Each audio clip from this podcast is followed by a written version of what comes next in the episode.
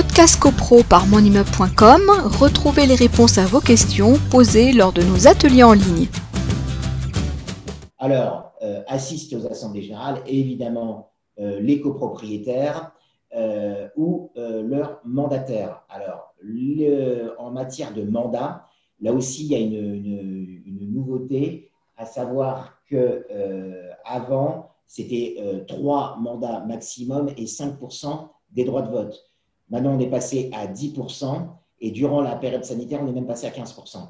Donc, euh, tout ça pour que les assemblées générales puissent se tenir, que des décisions puissent être prises, mais hors euh, période sanitaire, on va revenir à 10%, euh, ce qui va faciliter évidemment la prise des décisions. On a l'hypothèse souvent rappelée de monsieur et madame qui peuvent représenter chacun 10%, donc un couple peut totaliser 20% des, des, droits de vote, ça veut dire que voilà, ce sont des décisions qui peuvent être prises euh, beaucoup plus euh, facilement. Podcast CoPro par monimmeuble.com, retrouvez les réponses à vos questions posées lors de nos ateliers en ligne.